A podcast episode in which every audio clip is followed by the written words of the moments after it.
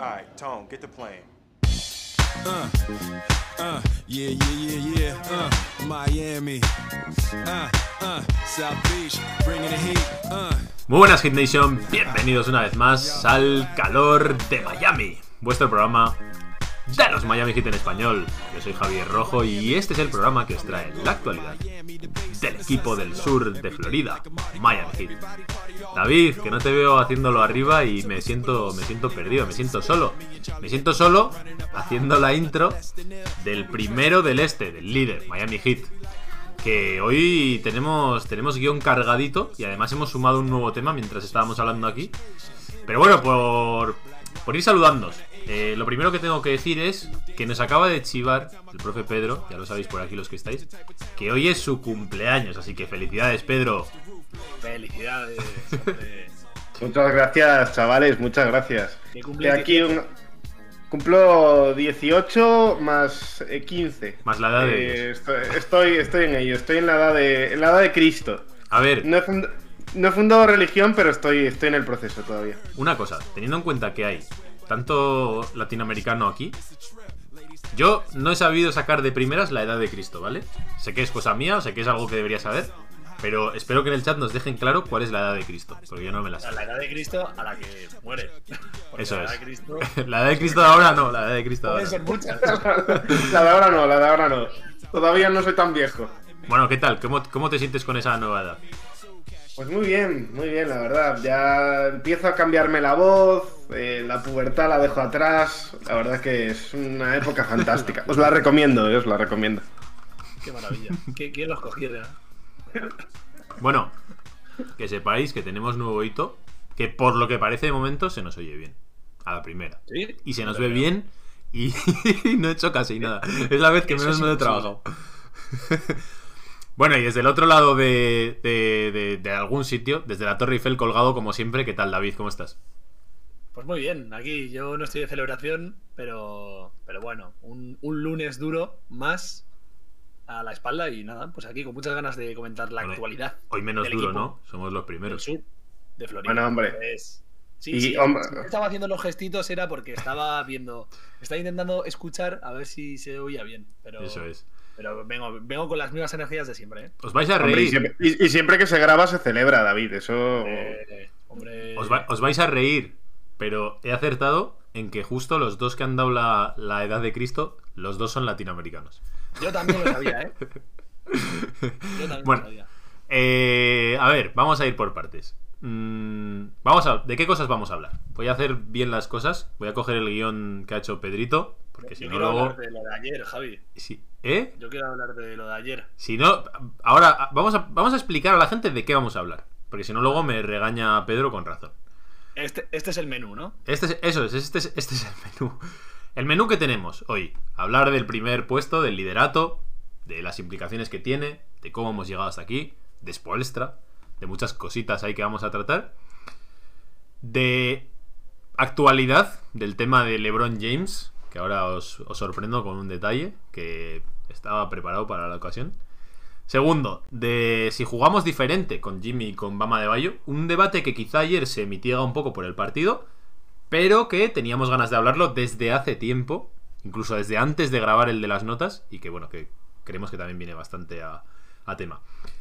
Duncan Robinson, otro debate que parece que ayer se muere, pero también queremos hablar de ello porque, bueno, pues llevamos toda la temporada y me parece interesante. Y, por último, de Jurseven, Homer Jurseven, que ha desaparecido y si es justo o no. Ese es el menú que tenemos más o menos para hoy, así que vamos a empezar por lo más tonto o menos importante, y es por este señor, chicos, por este señor. LeBron James. LeBron James. LeBron James. ¿Qué pasa con LeBron? A ver, ¿qué pasa con LeBron? Bueno, por contextualizar, entiendo que todos lo habéis visto, quitando al profe Pedro, que no le ha dado tiempo a ver el partido. Pero bueno, ayer jugamos contra los Lakers. Al final no deja de ser un partido siempre especial el tema de jugar contra LeBron James, por, todo lo que ha dejado aquí. Y yo no sé vosotros, empiezo a abrir un poco la lata. Para mí, mm, me parece que es un poco incluso exagerado el hecho de que LeBron, con todas las memorias que tiene en Miami, de, esta, de los cuatro años, cuatro finales, dos anillos, un LeBron James que venía de no ganar nada en Cleveland. Pensad ahora, por ejemplo, en jugadores que no han ganado el anillo, que siempre están como en duda de lo grandes jugadores que son, ¿no? Parece que el anillo es como que legitima eso. Y, y después de todo eso, de lo a gusto además que estuve en Miami, de todas las tonterías que hacía, de lo feliz que estaba y tal, para mí, desde que se marcha, no tiene ni un, prácticamente ni un gesto de agradecimiento con la ciudad ni con la franquicia. Y al contrario, tiene muchos momentos como el de ayer, que cuando acaba, cuando a De Bayo lo expulsan, se pone a hacer así, gestitos de estos, de que ya tiene seis faltas, que para mí son bastante reprobables y a mi gusto, primero, sobran e incluso me duelen. Porque yo realmente, y creo que hablo en nombre de los aficionados de Miami, le tengo muchísimo cariño y respeto a aquellas memorias y a lo bien que lo pasamos con ese Big Three. Y creo que él no, no está a la altura, no sé, no, no honra, no, no tiene ni una pizca. O sea, me parece que nos trata exactamente igual que a Orlando Magic, o incluso peor. ¿Qué pensáis, gente? ¿Cómo lo veis? David. Pues es muy triste. O sea, yo creo que esa apatía que siente por Miami es que me duele mucho y pero no me parece algo único. O sea, también lo veo. No le veo un cariño especial a Cleveland. Aparte que. O sea, no creo que sea algo personal contra Miami, sino que al tío le da igual dónde, dónde ha estado. A ver, Cleveland obviamente sí que le tiene cariño, pero porque es su ciudad natal y, y porque Ohio, Ohio y todo esto. Ok, pero no veo ningún tipo de cariño o de que, o que se acuerde de, pues, de esos años en los que estuve en Cleveland y, pues más allá de tener pues un cariño un poco básico y normal, no le veo nada especial. Y lo mismo pasa con Miami. Y no sé, o sea, es, es, es tener ganas de que le odie la liga y de que le odien los aficionados, porque es tan fácil caer bien y hacer las cosas bien como... O sea, es más fácil hacerlo bien que hacerlo mal. Y el tío con esos gestitos es que no, no sé a dónde quiere llegar. Quiere ser más odiado todavía con sus lloros en, en partido tras partido. A Bama de Valle, además, que es un compañero de, de- de la selección. Bueno, no, no han coincidido, ¿eh? En Estados Unidos. Bueno, pero, o sea, quiero decir que al final Bam ya es un. Es un. Es una. O sea, no sé. Es un referente en la liga. Ha estado en las. Ha, ha sido oro olímpico. Todas esas cositas que se notan. Se, se lo haces a Deadmond. Bueno, yo qué sé, ok. Pero a Bama de Valle, además. O sea que ayer, a, a ti, por ejemplo, no te parece un detalle sin importancia lo de ayer, ¿no? No te parece no. algo dentro de la competitividad. Mm, o sea, puede ser. Yo soy un picao increíble jugando y esas cosas yo soy el primero que digo, está feo. O sea, yo no las haría nunca y si las hago me arrepiento y diría, oye, pues esto igual ha estado mal. Pero es que no sé a dónde iba. Me parece fuera de lugar totalmente. ¿Tú, Pedro, has visto la imagen de LeBron haciendo lo del 6 y eso? Sí, la imagen la he visto. Yo estoy bastante de acuerdo con David en el sentido de que no noto que haya diferencias en lo que hace LeBron con Cleveland y con Miami. Es cierto que obviamente a nosotros nos duele más por, por- por lógica, ¿no? Por como aficionados de Miami. Habrá habría que preguntarle al aficionado de Cleveland cómo ve los gestos de LeBron. Pero yo creo que una vez más se pone en evidencia, eh, y hoy que cumplo años eh, lo, lo- lo resalto, ¿no? Eh, entre inteligencia y madurez, ¿no? Y yo creo que LeBron, siendo todo lo inteligente que es en, un jugador sobre la cancha, que es un- una bestia, ¿no? En ese sentido, en cuanto a Maduro, todavía le faltan un par de. Un par de Bueno, vueltas pero- más para. Pero, pero mójate, cuando has visto esa imagen, ¿a ti te ha molestado? ¿Te ha dolido? ¿O te ha dado igual? A ver, es distinto porque es que yo no la vi en directo. Entonces, eh, al final lo cojo a través de. Lo vi a través de un Ah, chat de igual, WhatsApp. Y entonces lo veo. Hombre, obviamente me molesta. tío. Obviamente me molesta.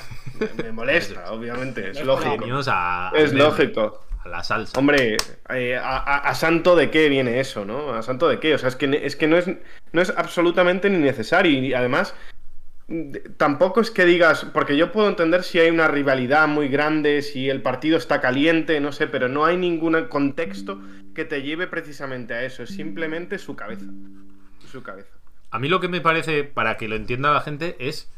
Y, de hecho, ya os digo, ¿eh? en Twitter me han puesto varias veces en plan, bueno, pues no me parece para tanto, cosas dentro de y tal. Y digo, es que jamás me imaginaría haciendo esto a Wade o a LeBron. O sea, o a vos, perdón. Tampoco me imagino a Lauri que vuelve la semana que viene a Toronto haciendo una cosa así. En plan, expulsan a Van Vliet o a Siakam o a alguien y el Lauri en plan así. No sé, no, no me lo imagino. No me imagino a nadie, salvo los dos tontos de la liga, que hagan nada, nada parecido a eso. O sea, no me Bueno, yo me imagino unos cuantos, ¿eh? Que tontos en la liga hay unos cuantos. Sí, hay muchos. Y cada vez más, lo- los chavalines vienen muy tontos. Sí, pero aparte de los chavalines que por su temprana edad se puede medio explicar, a referentes de la liga no me imagino a nadie. Salvo a Lebron, que además se le permite todo y se normaliza todo lo que hace. Sí, O sea, cierto. no sé. A ver, que te tengo bajado el audio o algo, nos- me lo dice bien Norman. Ahora ya te tengo... A ver, habla un poquito, David. ¿Qué pasa, chicos? ¿Se me Vale, oye está, algo más alto? ya está, ya está, ya está, ya está. El, el único fallo. Yo creo que se me perdona. Eh, eh, yo, más que nada, es que primero lo que he dicho, o sea, no me imagino a ningún jugador que tenga respeto por su equipo anterior haciéndolo. Bueno, de hecho, incluso aunque fuese a, a Orlando o algún equipo así, ya sobraría el gesto. Sí. Pero encima hacerlo al equipo donde has ganado el anillo y todo eso, no sé, o sea, realmente no sé por qué LeBron tiene ese puntito con Miami, que me parece un pelín distinto al de Cleveland, ¿eh? Porque has dicho antes, y estando de acuerdo como estoy contigo, de que LeBron eh, ha hecho una cosa que además a mí no me gusta nada, es un precedente que es como yo estoy por encima de los equipos, ¿no? Esa es la grandeza que tiene. Pero a la vez es como su propio equipo es él, o sea, realmente no siente ningún su- tipo de su- pertenencia por nadie. Y su base de, y su base de aficionados también es él. ¿eh? Efectivamente. O sea, que los va arrastrando. Eso es, o sea, tampoco hay más que yo estoy aquí, es el equipo de LeBron. O sea, llámese Lakers, Cleveland, Miami o lo que sea. Sí. Pero bueno, sí que es verdad que con Cleveland ha tenido muchos más gestos de cariño. Ahora en esta etapa post-Cleveland sí que es verdad que también me faltan algunos detalles, ¿no? De, de más agradecimiento, más tal.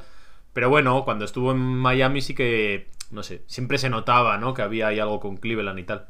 Pero yo creo que ya, yo- ya llega un punto en el que más que la irrelevancia hay un poco de falta de respeto hacia Miami. Y a mí eso es lo que me duele. Me duele como aficionado que viví con él esos años. Que de hecho por eso tengo esta camiseta. Por, por lo que me hizo. Por lo que me hizo disfrutar. Y a mí me parece en ese sentido.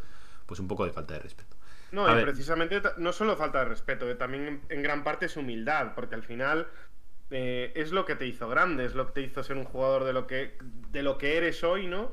O cómo eres hoy, y además es lo que te hizo pues al generar tu legado en cuanto a anillos, en cuanto a jugador, posicionarte como, bueno, ya LeBron era obviamente un jugador top de la liga, pero ya ponerte en la conversación como Claro. de los grandes jugadores de la historia, etcétera, etcétera. Claro. Y eso también se lo debe a Miami y la posición que le puso Miami como franquicia a él, ¿no? Y Sí, eso sí. Es cierto que no lo respeta. Justo iba a decir eso y por acabar ya este tema de LeBron que se nos extiende un poco, eh, precisamente creo que es porque Miami ganó el anillo en el que ya ahí como que creo que se puede desatar y antes esa humildad que tenía eh, la pierde ya al haber ganado el anillo y yo creo que es por eso que ahora en esta segunda etapa de una vez que deja Miami pues es cuando empieza ya a, a tener estos momentos de, de poca humildad, de, de sobrarse y, que se la sude un poco todo. Porque antes no lo hacía precisamente, yo creo, por eso, porque decía, bueno, eh, no, no, todavía no soy nadie, ¿no? Todavía no he ganado ningún anillo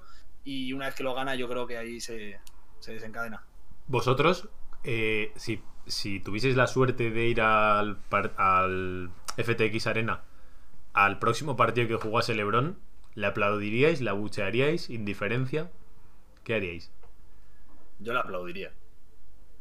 Yo voy con la gente, yo no quiero con los demás. Yo tengo claro que, bueno, a ver, en, mi ca- en nuestro caso, obviamente, yendo estaríamos alucinando porque estamos allí. Pero si fuese un tribunero del FTX, yo no le aplaudiría, ¿eh? Yo no le ver, aplaudiría. O sea, si yo voy con todo el fandom ahí, toda la locura, pues no. Pero yo creo que solo por. por. por, por tío. aprecio y por alabar un poco todo lo que ha hecho, yo lo aplaudiría. Por ver una referencia de la liga. Bueno, Y está bien, está bien. Tú, Pedro, desempatas. ¿Le aplaudes o le silbas? Difícil, yo creo que le aplaudiría, ¿eh? O sea, Bueno, a ver, silbar. Al final estás ahí, estás un poco en la, en la fiesta, en el, ¿no? En el... Yo no, en el no- me he fijado. ¿Os habéis fijado si le aplauden cuando.? Es que ayer no me fijé si le aplaudieron. O sea, porque ya han pasado varias veces que ha vuelto. O sea, todos los Miami Cleveland de después y todo el rollo, no lo sé. Eh, Bueno, a ver, de, de primeras, vamos a leer un poquito el chat. Vamos a leer un poquito Venga. el chat. A ver, en general la gente opina más o menos como nosotros con respecto a LeBron. Y es que le dicen que es un desagradecido, tal. Que, bueno, pues que. LeBron es como el hijo tonto, dicen aquí, para, para deleite de Pedro. Es esa de, es esa de Bayo, es esa de Bayo. Pero bueno, Lebron está... Eso lo tengo que colgar en Twitter, que no lo he hecho. Eh, y luego eso que dicen también que le silbarían, que le llamarían calvo, dice Ávila. Ojo, ¿eh? Porque el pelo de Lebron crece y decrece según el día en que lo veas. Es como la luna. Sí, sí, sí. Está Y luego, ese rollito. y luego nos, nos reclaman, y yo también lo hago, la versión menos tibia del profe Pedro, macho. Aquí venimos a, a- aquí venimos a, a rajar, macho. Aquí, ve- aquí venimos a, a- no, o sea, a la gente no le importa que hagamos un análisis ahí de esos en plan, buah, tal. No, aquí venimos al coliseo, ¿sabes? Aquí a los gladiadores. ¿Cómo queréis, cómo queréis liberar al Kraken? Yo eh? me he Que quedado con las frases de quién es Estaba mostrando en mi cumpleaños mode- una persona un poco más, no sé, más calmada, más tranquila. No, no, más- no. Yo me he quedado con esas Kraken, frases ¿eh? de quién es Kyle Guy, ¿no? Yo quiero esa versión del profe.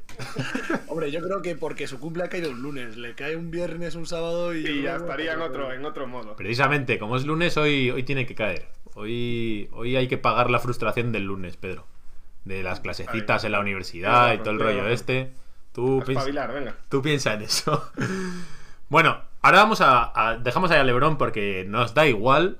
Ese equipo que va séptimo o noveno en el oeste, que no va a hacer nada este año, nos da exactamente igual. Nos importa cero. Y al que le ganamos ayer. Y nos vamos a, a un tema relativamente más mm, positivo, en el que Pedro no sé si va a tener tantas opciones de hatear, que es que somos el uno del este, ¿vale? El ansiado primer puesto del este. Y voy a venir yo comedido, y así luego os dejo a vosotros sobre reaccionar. Eh, a mí me, me parece importante, pero tampoco me es súper relevante. Es decir, creo que ya somos casi el uno del este desde hace tiempo. Y aquí el tema no es llegar, es mantenerse. Porque realmente la diferencia entre el resto de equipos es muy, muy escasa. O sea, estamos eh, limando muchos partidos la victoria. Y realmente, como perdamos dos o tres, ya no es que nos pillen los backs. Que a mí eso es lo que más me preocupa, de hecho. Ya no solo es eso, es que realmente puedes llegar a caer hasta el sexto o séptimo puesto. Ahora mismo, Miami tiene 17 derrotas y 30 victorias. Y Filadelfia tiene tan solo 19 derrotas, solamente dos derrotas más entre el primero y el sexto. O sea, así de apretado está el este. Es decir, que a poco que hagamos un par de derrotitas de esas, nos vamos al hoyo en un momento. Y precisamente por eso está bien ser el primero, pero que realmente aquí ya es una pelea de regularidad. No, no estamos en una cima inalcanzable por nadie. ¿eh? Aquí todos los partidos a apretar. Pero bueno, como estamos de enhorabuena y como estamos felices por ello, eh, quiero comentaros un poco. ¿Cómo, cómo lo veis? ¿Spolstra Coach of the Year, David? Hombre, yo creo lo de, lo Spoelstra un año más es para alabarlo. Y de hecho, yo hace unos meses, bueno, hace unos meses, hace un mes, un mes y medio, el momento que estaba el equipo en, peor- en el peor momento, ¿no? Que estábamos ya sacando otra vez las, las antorchas, los palos para meter a, a todo el mundo eh, eh, hostias. Eh, Sí, sí, dilo, dilo claro. Hace un mes y a pico cuando dijimos que no íbamos a ver más partidos porque eran malísimos y ganaron Eso. todos, ahí. Y yo, yo ahí, lo que, yo cuando ahí dije, a mí lo que más me preocupa esta temporada es la regular season, porque en playoff sabemos lo que tenemos y si llegan sanos, pues sé que vamos a competir. Pero quedar en un mal puesto de regular season nos puede hundir, nos puede condenar. Y a mí lo que ha pasado en este mes y medio es algo que yo creo que no se esperaba nadie. Que saliesen los Calen Martin, Gabe Vincent, Jurseven, Struz, toda esta gente que apareciese y jugando a un nivel tan bueno, yo es algo que no me esperaba y eso hay que agradecérselo y, y, Y- y vamos. y a- más allá de eso, a- ¿eh, David? Expo. Me sumo a todo lo que dices, pero realmente a principio de temporada, no te hablo de las lesiones, Sí, yo sí. creo que la mayoría de nosotros ya firmábamos un cuarto puesto, ¿eh? Joder. sí, O sea, sí, porque sí. realmente hay, hay equipos que se han caído un poco, que se han ido para abajo, que pensábamos que iban a estar más arriba, como los Hawks. Pero realmente era como que, más o menos, en general, firmábamos ser cuartos, poder llegar descansados y sin lesiones. Y es Y- que estamos y de- primeros. Y de hecho, Sabiendo la rotación que teníamos. Que Sí, Sí, sí. Y de, y de hecho, al final es lo que tú dices, ¿eh? vamos primeros, pero igual en dos semanas estamos cuartos, quintos y no pasa nada. que no. No, digo, y, no pasa nada, las sensaciones son iguales de buenas y, y esto es una carrera de fondo y ahí pues vamos hasta, hasta playoff a ver dónde quedamos, pero las sensaciones son muy buenas. Y de hecho, lo que es más preocupante o el, o el aspecto negativo, que yo creo que luego lo vamos a hablar, es que con los secundarios casi el equipo ha mostrado más fortalezas que con los titulares. Y eso es preocupante hasta cierto nivel. Pero bueno, ahí lo dejo. Bueno, preocupante. A ver, vamos a intentar verlo de manera positiva, ¿vale?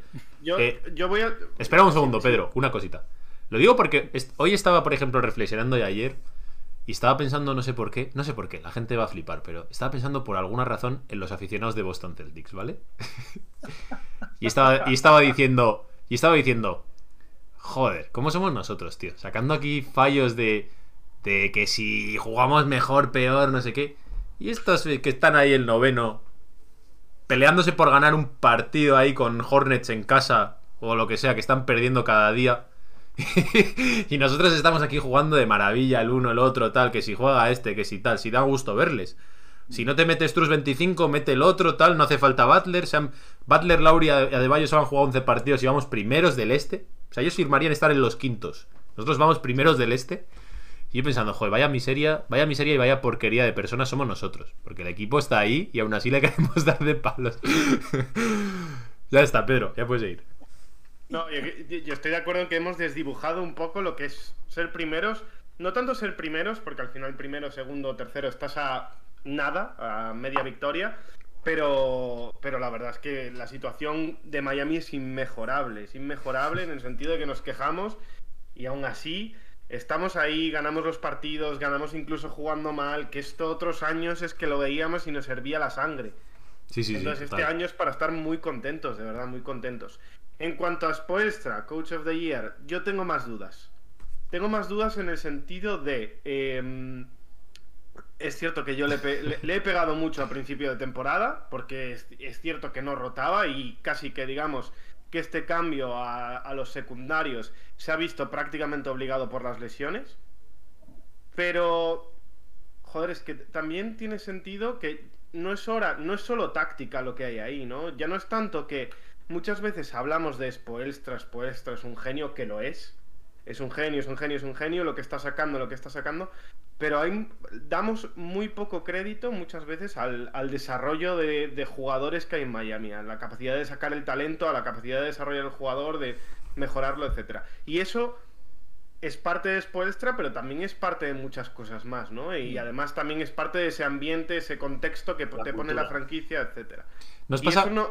Hmm, dime, dime. Perdón, Javi. Di, no, no, adelante, adelante. No, digo que ¿no os pasa que a mí, por ejemplo, escuchando a los que analistas famosos y expertos, ¿nos pasa que os da rabia casi todos los discursos que tienen con Miami? Porque me da rabia cuando no te valoran o no, han valorado a Spoelstra hasta ahora en su carrera. Porque siempre es como, sí, bueno, Spoelstra, pero cuando hablan de los tops de la NBA, Kerr, por ejemplo, está en otra galaxia para Spoelstra, cuando Spoelstra ha demostrado con equipos malos ser muy, muy buen entrenador, que es yo para mí donde más se demuestra eso.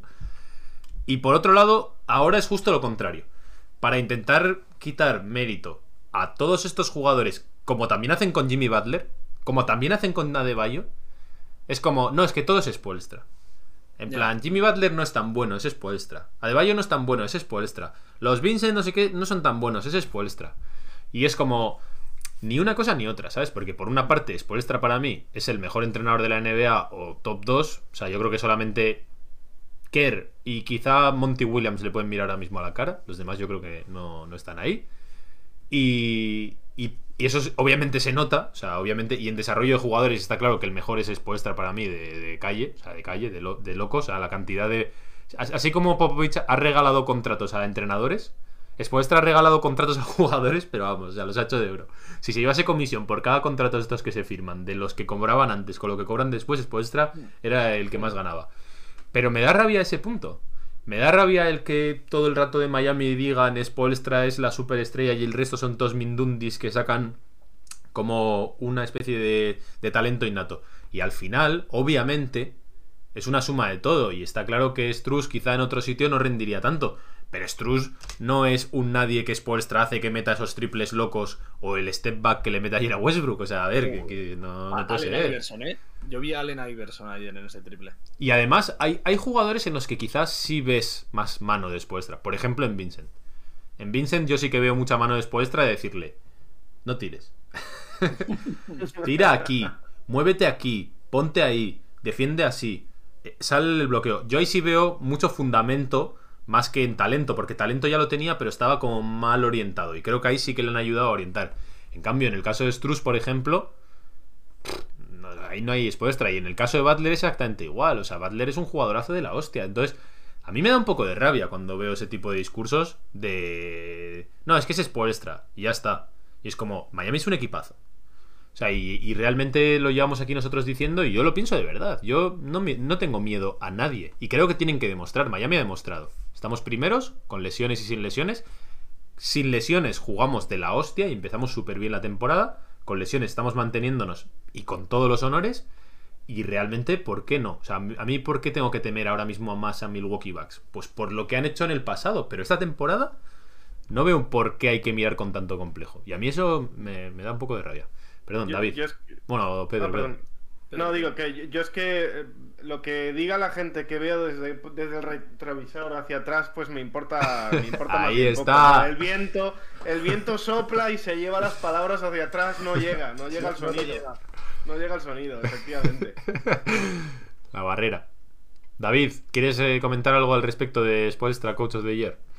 No, estoy, estoy bastante de acuerdo con que no es solo Spoelstra, pero al final el premio sí que es Spoelstra. Al final ahí eh, Spoelstra se lleva el premio, pero ahí a una la cultura, la franquicia, todo el cuerpo técnico, toda la historia que hay detrás que ha hecho que Miami tenga ese método de trabajo.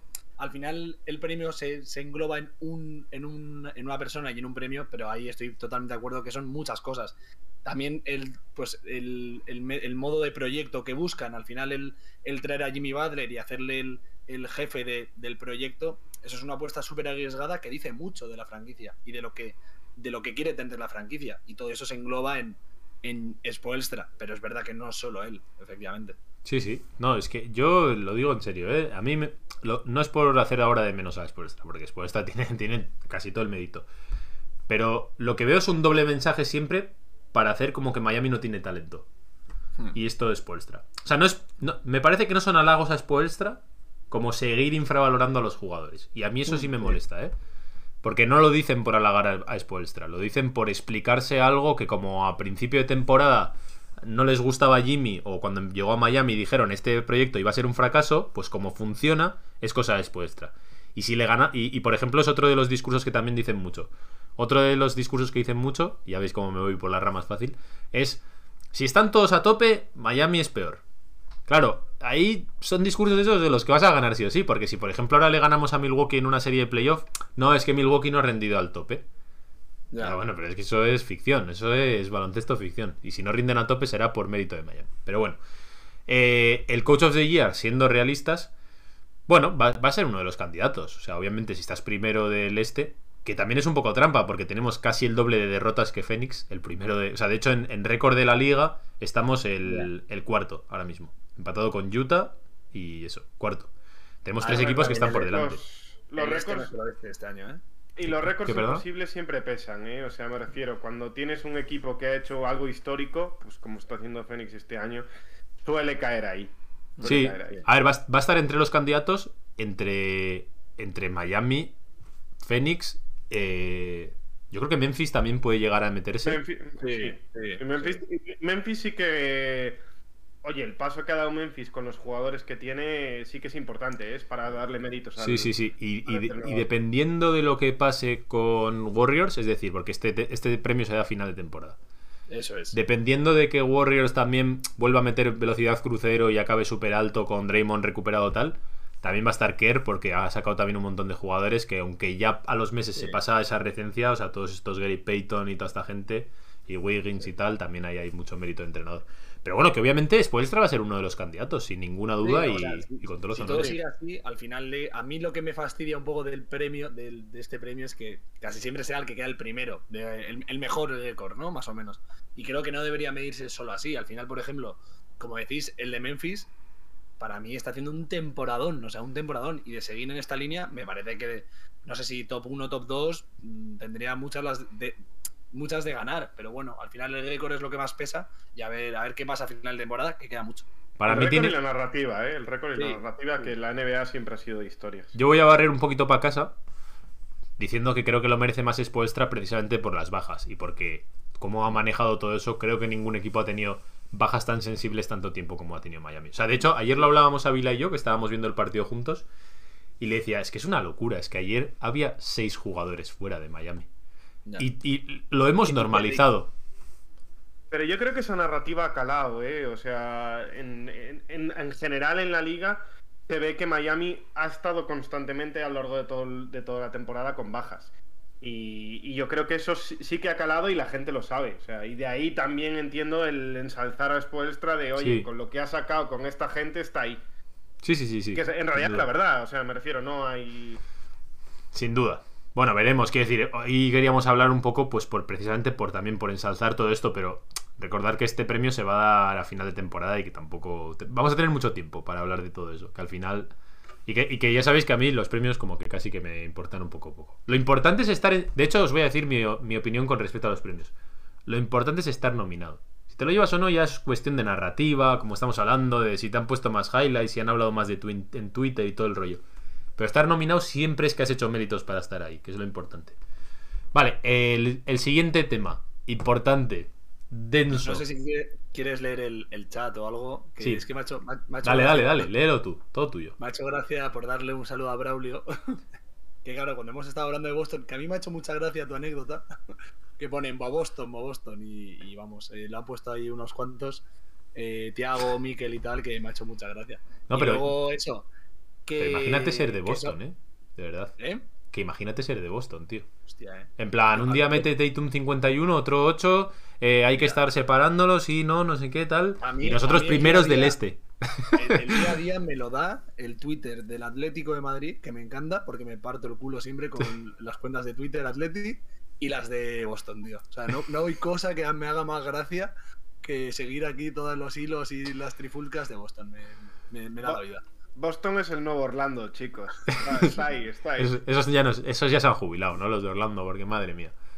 Ya, ya no hay nadie, eh, no, no sé. Está difícil. Dale, David, ¿qué ibas a decir? No, nada, que por leer un poco el chat. Ah, dale, dale, lee, lee el chat, por favor. Luego está Echeverría, que, que también nos afirma que somos unos derrotis- derrotistas de la hostia. Y, y que sí, que vamos primeros y ya estamos pensando en que en dos semanas podemos estar quintos. Y eso sí. Sí, sí, Lo total. peor es que verdad, pero, pero sí, somos derrotistas. Gay Vincent Mip también es un temita. Ojo, ¿eh? Ojito, ¿eh? ¿Lo veis posible? Eso lo hizo Bueno, Evelyn. el, el MIP de nuestro equipo ya es difícil, ¿eh? Mm. Ya es difícil. O sea, ahí, ahí sacas 3-4 candidatos tremendos, ¿eh?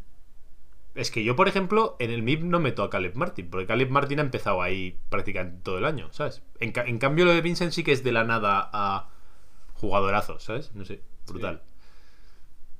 Eh, bueno, el resto del. Es que, es que como está PJ Tucker, hasta compite a MIP, ¿eh? Joder, sí, Con joder, la temporada que se está marcando. Con 50 años va, va a ganar el Mip PJ Tucker. Es que hay mucho MIP en nuestro equipo, macho. Hay mucho MIP. De hecho, ¿qué- qué- quién diríais que está peor que el año pasado? No se me ocurre nadie, ¿eh? Jimmy. Sí. Bueno, bueno. Sí, sí, está peor, sí, está peor. Pero porque el año pasado fue de GMVP. Nada, fue una locura. Y Sí, fue- sí, sí está. O sea, no está mal, pero sí está Y, Ro- y obvia- y obviamente Robinson, que ahora iremos a por él. Pues Robinson tuvo el año pasado también un añito. Después del partido de Mejor, ayer. mejor, era mejor. Tuvo, un- tuvo una temporada por marzo que nos ganó bastantes partidos. Sí. Pero hasta marzo, o sea, hasta el trade deadline, lo matábamos también a palos. ¿eh? Lo único que le salvaba es que no llevaba tanto tiempo haciéndolo, ¿eh? Pero no estaba, no estaba peor que ahora, estaba igual. Eh, bueno, vamos a hablar del siguiente tema, que es precisamente a colación de todo lo que estamos hablando, es si jugamos diferente con Jimmy y con Adebayo que sin ellos, ¿vale? ¿Y esto por qué lo hablamos? La gente que está en el grupo de WhatsApp con nosotros ya lo sabrá. Pero bueno, pues llevamos un poco con esa piedra bastante, bastante, viendo los partidos desde la vuelta de Jimmy. Porque recordad que antes de volver Jimmy Butler, veníamos dando auténticos clinics de baloncesto. O sea, le ganamos a Phoenix Suns, ellos con todos. Volvían, me acuerdo ese día, Crowder y Ayton y toda la gente, estábamos acojonados y le ganamos de paliza. Pero desde el principio del partido hasta el final, que no, no es que se rompan los partidos en el tercer, cuarto, cuarto. O sea, Miami ha estado jugando brutal sin ellos. Mucho movimiento de balón, más allá del punto resultadista. Realmente un disfrute verles. Y desde que ha vuelto Jimmy, y yo por lo menos no voy a decir que juguemos peor por Jimmy, pero sí que jugamos peor con Jimmy en este caso. Y es el tema de que realmente hay un cambio ahí en la estructura de cómo planteamos los partidos, que para mí, ahora explicaré, viene un poco del año pasado, viene de la... Yo creo que el año pasado hizo mucho daño a nivel, más de lo que creemos, a nivel de vestuario y a nivel de, de pues eso, de, de confianza de equipo, ¿no? O sea, todos tenemos un poco la burbuja quizá ahí, ¿no? Y como la estructura del equipo es más o menos la misma, pues decimos, estos eh, tienen un buen rollo brutal.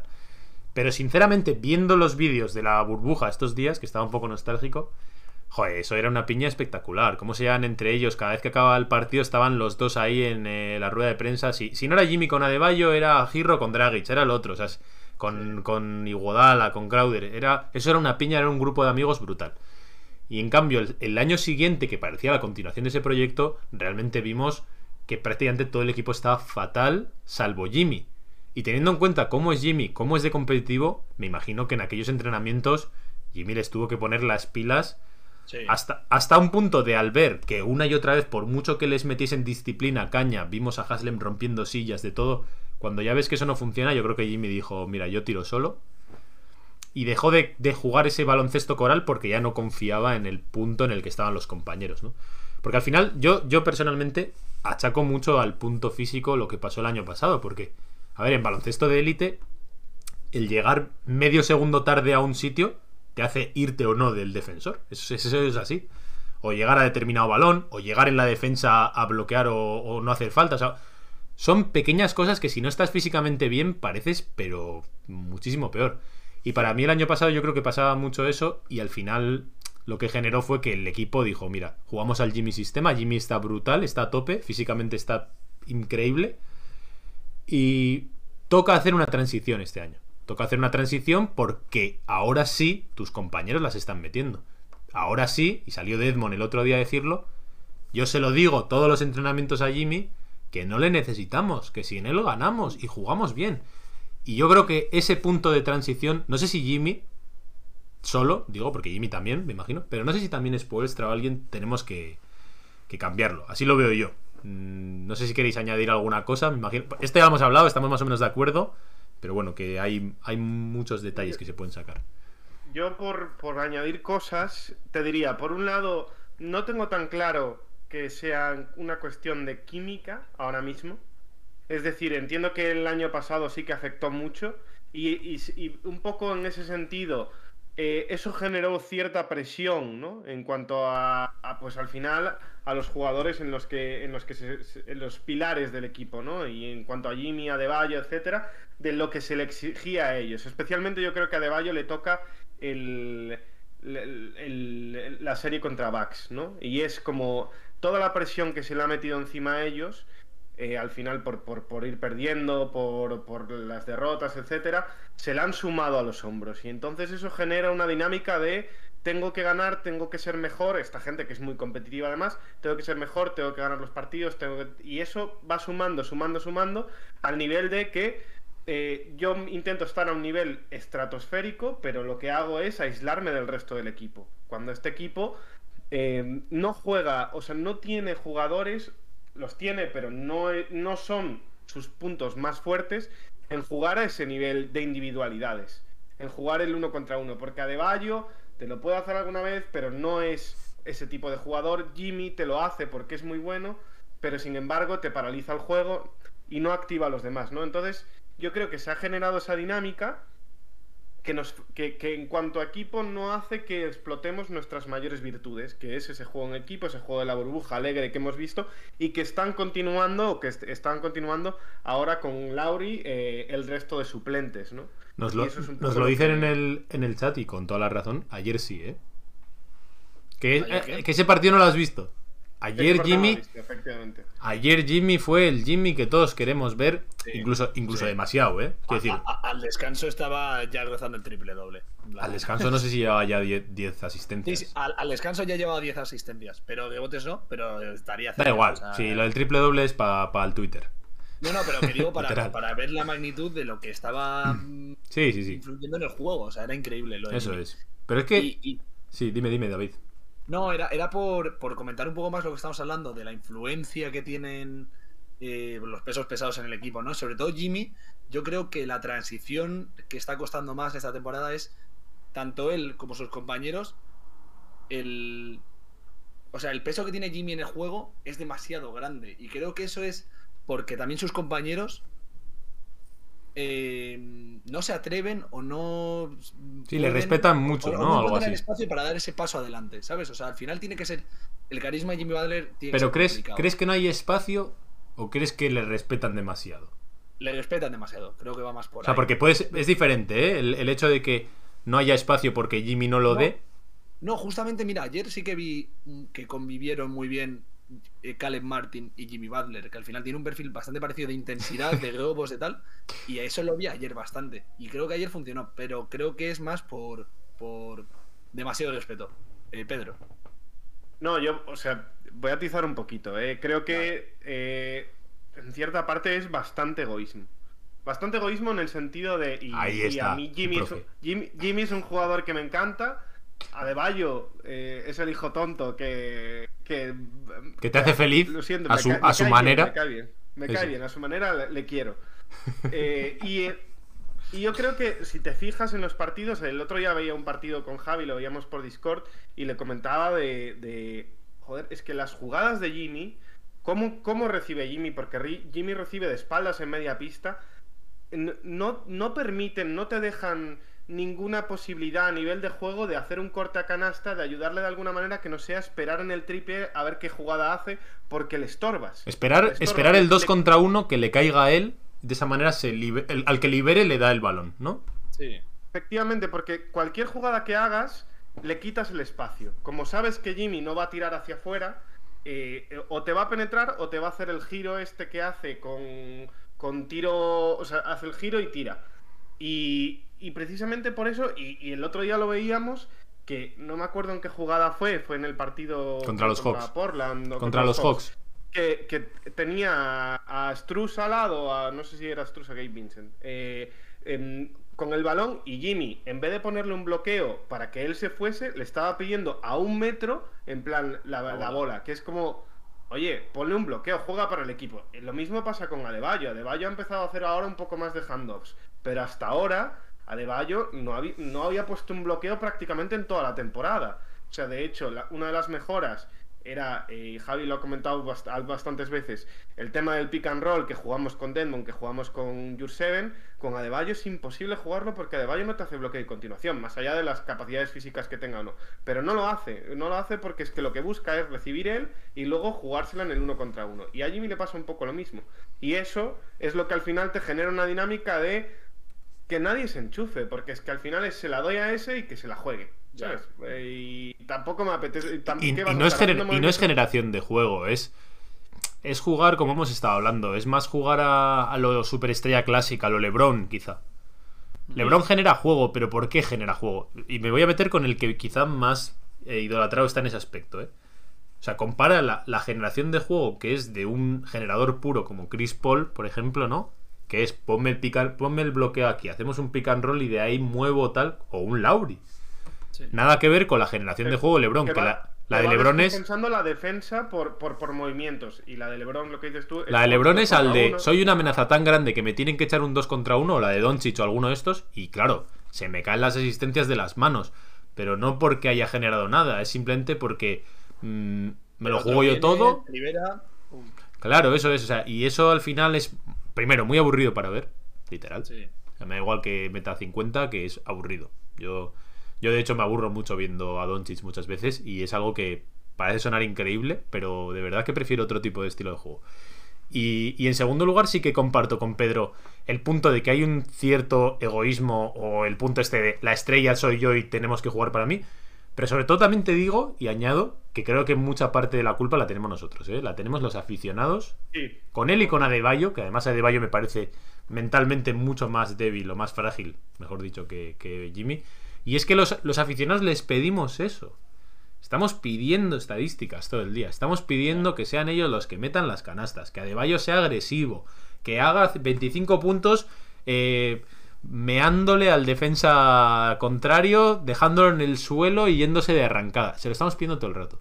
Entonces, claro, estos jugadores tampoco están ajenos al social media, ¿no? No están ajenos a lo que se dice de ellos, al entorno, a lo que les valoran los desde a los fuera. periodistas que también andan por ahí. El otro día lo hablábamos Pedro y yo, que no lo hablé contigo, David, pero leía una, una entrevista a Karim Benzema y decía Benzema que él, ha- él había notado muchísimo la influencia de la estadística en el fútbol, fijaos eh, en el fútbol, Ah, ¿eh? sí. Y él decía que había un montón de partidos que él había jugado muy mal, pero que había metido gol y que habían dicho, guau, qué partidazo y tal, y al revés, ¿no? Que había jugado muy bien, al no meter gol, pues partido malo de Benzema. Sí, sí, sí. Y es que en baloncesto es mucho más exagerado. Entonces yo creo que ahí nos equivocamos, o sea, se equivocan ellos de cómo plantearlo y espero que Spoelstra les meta un poco en vereda y creo que poco a poco están entendiendo porque al final los resultados llegan y estas derrotas han acabado demostrando el nos estamos equivocando. Porque si estábamos ganando tan bien, jugando tan bien y de repente empezamos a perder con ellos, algo estamos haciendo mal. Y creo que eso te hace reflexionar porque las victorias está claro que no nos hacen reflexionar a nadie. De las victorias no se aprende nada, se aprende de las derrotas por desgracia. Y, y yo creo que ahí, pero el, el, tema es que nosotros también, lo que digo, o sea, realmente mmm, hay que cambiar un poquito de mentalidad. O sea, el punto este de meterle a Deballo la presión de que sea agresivo y tal, no queremos eso. Yo, el otro día hizo Adebayo contra los Hawks, creo. No, con, ayer contra los Lakers. No, ayer contra los Lakers no, ayer hizo un partido horrible en todos los aspectos. Pero el otro día creo que contra los Hawks, no sé, se marca un 25, no sé qué. 25 puntos, 7 rebotes, sí. 7 de 13 en tiros. Sí, el último cuarto que fue 10, metió 10 puntos casi. Un seguidos. partido malísimo de Adebayo, para mí. Para mí. Ahora, tú ves el box score, espectacular, alucinante. Pero es que no le pedimos eso. Le pedimos yeah. lo que ha dicho Pedro los handoff, conseguir ventajas para los demás, generar que Adebayo reciba casi desde el triple y de ahí diga, este es el pase, sí. este lo... porque ahí tiene una visión de juego de espectacular. Ah, y yo, eso es lo que le pedimos. Sea, o sea, le pedimos nosotros como aficionados, le pide la liga y... Eso, contra pide... Portland, sí, lo han dicho bien, ¿eh? contra Portland. ¿Cómo? Contra Portland era el partido, perdón. Portland, es verdad. Y se lo pide, o sea, la liga y o sea, todo Estados Unidos le pide, o sea, el modelo de deporte en Estados Unidos es así. Sí, sí. No es a la europea, no es a los San Antonio Spurs, que ha sido un caso de toda la historia de la liga, ha sido uno.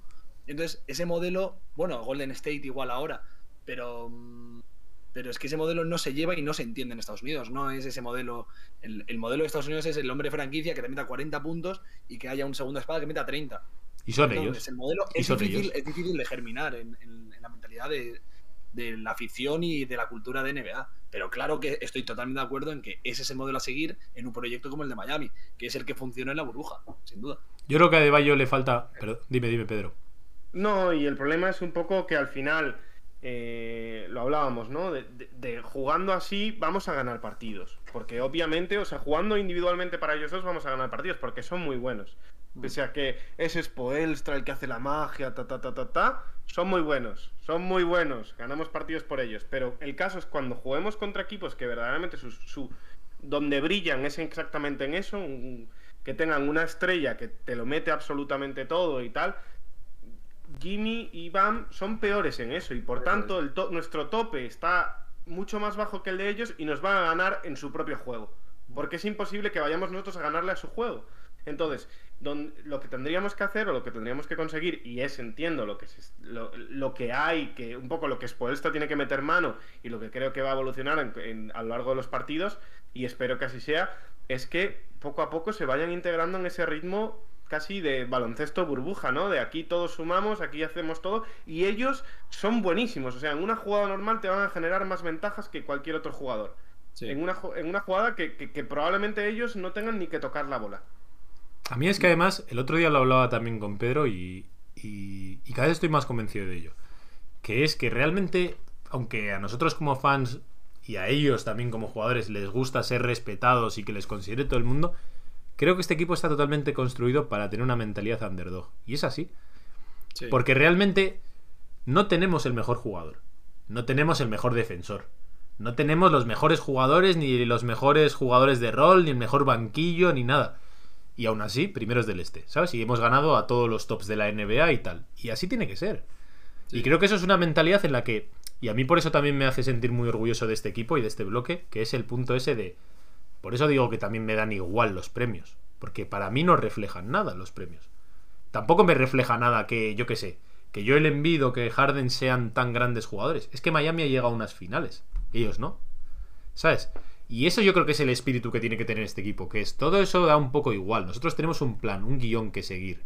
Y no pasa porque Jimmy haga 40 partidos cada noche. Pasa porque alguna vez si hace falta Jimmy puede hacer 40 puntos. Pasa porque Jimmy o Bam, si el partido se pone prieto, puedan resolver como grandes jugadores que son. Pero no porque lo hagan constantemente todos los partidos. A nosotros eso nos da igual. No necesitamos eso. Y esa fue la clave en la burbuja. Que es un día salía uno, otro día salía el otro, otro día tal. Y cuando las cosas se pusieron más complicadas contra Lakers, también contra Boston y tal, aparecieron ellos. Apareció Bam para sentenciar un partido, Apareció Jimmy para llevarlo a la prórroga, apareció Jimmy en las finales para llevarse todo. Y sobre todo eran jugadores que hacían que el resto se metiese. El partido de ayer es espectacular de Jimmy, es un clinic brutal sin hacer puntos.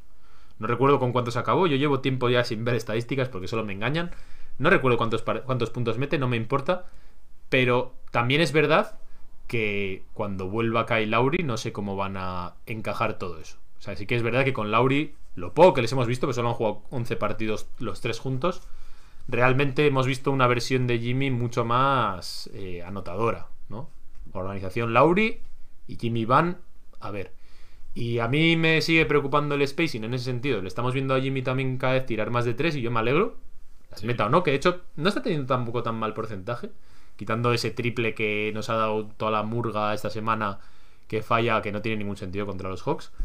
Pero realmente creo que ahí hay mucho trabajo por hacer porque hay que encajar eso, ¿eh? Hay que encajar también la pieza de Lauri cuando vuelva. Y, te, y mira, por es que estaba viendo el chat y dice Miami Veroa 10, saludito. Dice, ¿a ti te parece, Javi, que tenemos los mejores jugadores de gol? Dice él que sí los tenemos. A ver, yo comparto en que se tienen demasiado poco en cuenta porque cada vez que escucho lo que digo, algún, algún podcast o algo de NBA generalista, como se simplifica todo y se dice Durant más Harden más Irving es mejor que Adebayo, Lauri y Butler y ya los Nets son mejores que Miami. Y yo ahí digo, es que los Nets no tienen PJ Tucker, no tienen, o sea, ¿sabes? No tienen a Girro, no tienen a Duncan Robinson, vale, yo ahí sí estoy de acuerdo. Pero tanto como que son los mejores jugadores de rol de la liga, pueden ser. No te digo que no, lo que te quiero decir es que no es sobrado. No, no es una cosa que digas, Buah, es que fijo es el mejor en esto, o el mejor tal. Bueno, no. O sea, tampoco. No necesariamente, me refiero. Puede ser, pero que no tiene que ser la bandera, el somos más profundos o somos menos profundos o tal. Nos da igual. Que no hablen de nosotros. Y que tengamos ese puntito ahí en la espalda, eso que nos come. Para como equipo demostrarle y callarle la boca a esta gente. Yo creo que ese es el, la, la gasolina que movía este equipo para que la burbuja que es una cosa además que está muy poco valorada en la burbuja, que es que fue Miami uno de los equipos más disciplinados de todos, porque ahí estaban todos encerrados y Miami se dedicó a entrenar y hacer lo suyo, que eso es algo que tampoco se ha valorado lo suficiente. Pues ese tipo de cosas, ese tipo de hambre de fuego, eso es lo que tiene que mover este, el equipo este año. No, no te importa si no te tienen en cuenta ni nada. A ellos. A mí claro que me jode que no nos tengan en cuenta. Pero a ellos les tiene que dar gasolina, energía, cerrar bocas. No han ganado nada, ¿vale? Y yo creo que ahí hay mucho trabajo que hacer en gente como, como BAM, sobre todo. Yo creo que quizás es el que más. Ahora, ¿cómo van a encajar? Yo, yo os digo la, la, piedra que tengo estos últimos días y con lo que estoy más preocupado. Yo con lo que más preocupado estoy es con que eh, para mí al principio de temporada lo dije muy claro. Lo único que me importa es tener un más o menos buen récord de regularización. Estamos muy por encima de mis expectativas. Pero la cosa que más nos importaba a todos era estar sanos. De momento no lo hemos conseguido prácticamente en ningún momento de la temporada. Y no sabemos nada aún de Oladipo y no sabemos nada aún de Morris. Y eso me lleva a mí a pensar que yo que empiezo cada vez a pensar que lo que se ve en la regular season luego se ve en playoff, porque las últimas temporadas, quitando a nosotros en la burbuja, pero ya éramos un gran equipo. O sea, el año de la burbuja también está ahí, ahí, hubo también meses de descanso previos a la burbuja. Sí, pero. me refiero, es una situación muy, muy especial. Pero incluso en la burbuja está muy como. Que Miami vino de la nada. De la nada no. Miami estaba haciendo un temporada. O sea, no estaba haciendo una mala temporada y de repente hubo un cambio 360 grados. Quiero decir, porque muchas veces se habla eso, de un equipo que es malo de repente vas a ser bueno. Eso no pasa. Entonces, claro, si yo me ataño, si yo me acojo a eso, digo, ¿por qué en abril van a estar sanos todos durante cuatro rondas de siete partidos, ¿no? Son un montón de partidos cada dos días jugando. ¿Por qué van a estar todos sanos? Y a mí eso sí me tiene preocupado. Porque realmente el equipo no ha demostrado poder estar sano en ningún momento de la temporada. Lesioncitas por aquí, lesioncitas por allá, que son mayores, que no sé qué. Todo el día, todo el día, desde el año pasado, mirando el Injury Report. Y este año no nos quejamos tanto porque vamos muy bien, pero todo el día con el injury report.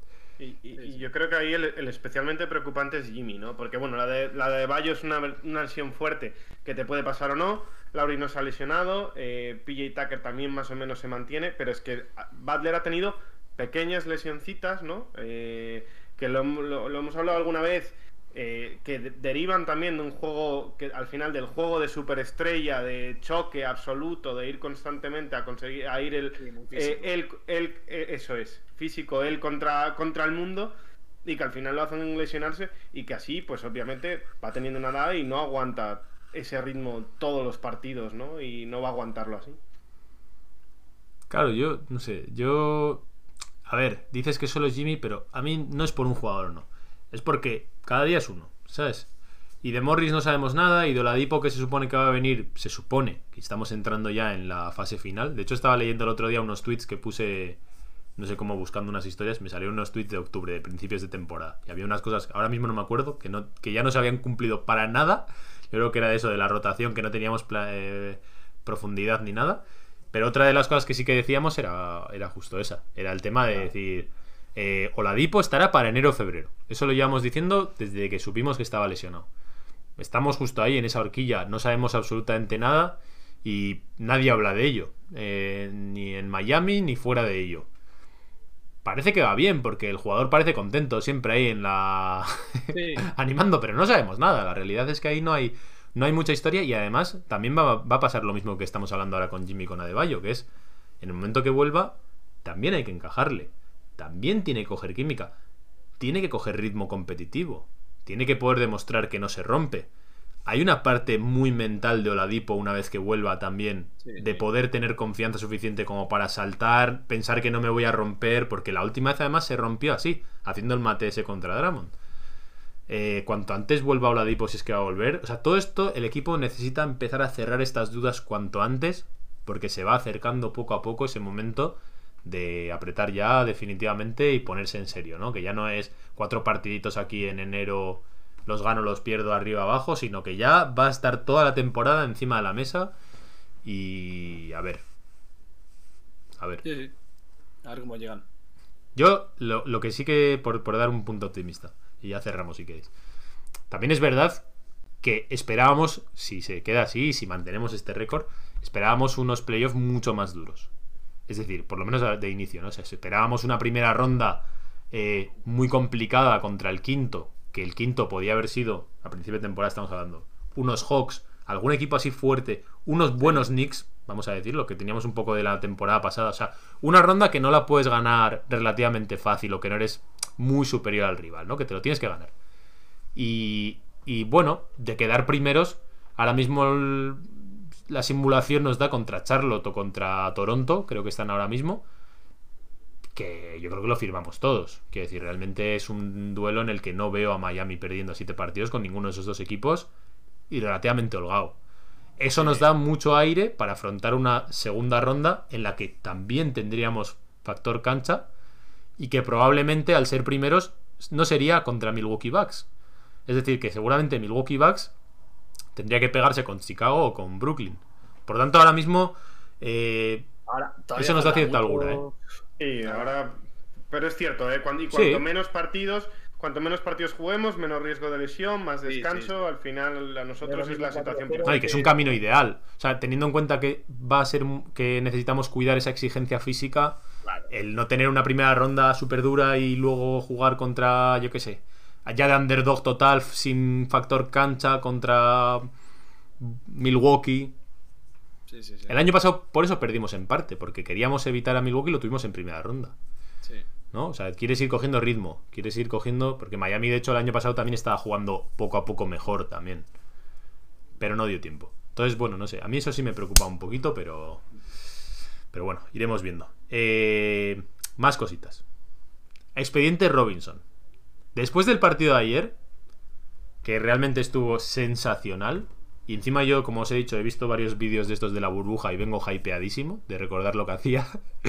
no solo lo que metía, sino lo que hacía fuera del balón y cómo conseguíamos encontrarle espacios.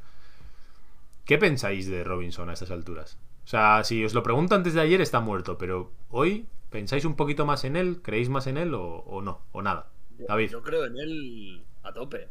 O sea, yo tengo mucha fe en él y creo que, que él vuelva a un estado normal. La No, carita, no- Pedro. Vaya carita te está poniendo Pedro. Sigue, sigue. Que, que vuelva a un estado normal me parece que es clave para que Miami vaya bien, ¿eh? O sea, en- en playoff me refiero. Y, y ya lo decía en, en el último programa. Y yo creo que en la situación en la que estaba Miami no costaba prácticamente nada, por mucha injusticia que fuese para Struz, el darle minutos y darle confianza, porque que vuelva es una buena noticia para todo el mundo. Y creo que puede estar volviendo. O sea, no lo sé, pero creo que puede estar volviendo. Y yo le veo con mucha más confianza. Y aparte de que le entran los triples, que para eso está, a mí lo que aporta muchas más cosas al final. En defensa está, yo le veo bastante listo. Ayer hizo dos, tres globos bastante interesantes. Y, y le veo bien, le veo aportando muchas cosas. Ahora Pedro saca el martillo. Voy a decir an- algo antes de que le metas con todo. El chaval es coherente, ¿eh? El otro día también dijo que seguiría con Robinson de titular, tal. Confío en él. Las cosas como son. Dale. No, a ver, eh, creo que Robinson es el nuevo Winslow en el sentido de, de cómo Claro. estuvimos maltratados. Pero Winslow jugó unas no. finales de la NBA o algo. ¿Qué hizo? No, Winslow? es cierto, es cierto, no. Robinson llegando a más, pero es lógico. Pero es esa, esa relación tóxica de exnovia, ¿sabes? De. De. Ahora. mm, Uy, que vuelve, que va a cambiar, que lo. Que, lo Que voy a era como antes, ¿no? Que era como antes. Como cuando empezamos. Eso es. eso Como es. al inicio. El primer mes, el primer besito. ¿eh? Con Robinson. Y, y la verdad es que está un poco muerto. ¿eh? Yo no he visto el partido de ayer, pero. Está claro que no lo has visto, está claro. Pero al final eso Ayer también volvió. me permite echar un poco el, el- el- el vista como de, de- de pájaro, ¿no? Viendo el general y diciendo, oye, calma porque esto es un partido y lo hemos visto. ¿eh". Ayer hubo hasta Gravity, Pedro. Te lo juro, ahora te mando la, ahora te mando vídeo de, de una Gravity pero- que se lleva tres jugadores. Pero vosotros mismos dijisteis, ¿no? En, en el propio partido que, que el que digamos que el lenguaje corporal de los Lakers era de equipo de, de- dejado. Bueno, Entonces, cuando, cuando, cuando Lakers está en plena remontada en el último cuarto, que se está, estaba a 4 o a 5 puntos, que con el cagómetro, Duncan Robinson se mete un triple de cuidado. Sí, pero a ver, Duncan. Robinson siempre es un a ver, sie- siempre ha sido un jugador que, que depende, o sea, que si tiene confianza, que si empieza metiendo los triples va a ir, a- o sea, es como una bola de nieve, ¿no? En el sentido de si todo me va bien al principio, todo va a ir rodado y entonces va a ir creciendo esa bola de nieve. Y por otro lado también al revés, o sea, también eh, vale en el efecto inverso, es decir, como falle los primeros, es una bola de nieve en la que no, no, no arranco esto, no, salgo sí. de aquí. Y entonces precisamente también eso puede también ser un factor determinante. No sé, yo creo que, el- que Robinson eh, está siendo una temporada muy difícil, muy difícil y yo eh, ya ya eh, me parecía que y en, en su momento lo dije la temporada pasada que me parecía una barbaridad lo que estábamos pagando por él. Es cierto que bueno era el mercado, etcétera. Incluso al final llegué a decir que no mm, que no me parecía especialmente sobrepagado para la locura que se hablaba sobre él, pero esto ya es cuestión de, de in- de intoxicarse, pero, pero es cierto que cuando se le va el triple a un jugador así no vale nada, no vale nada. ¿No tienes fe en que vaya a volver una versión no- decente de Duncan? Bueno, es que, a ver, yo creo que tam- ha, ha tenido partidos a lo largo de la temporada que tampoco está tan mal. Eh, también es cierto que creo, y esto es culpa, nos echo culpa a, a toda la afición de Miami, en el sentido ala, de que... ala. A Sí, no, sí, ¿eh? sí, sí. Creo, no. creo que tenemos ciertos jugadores en los que es muy fácil, quizá casi como el, como el espantapájaros, el muñeco de práctica, ¿no?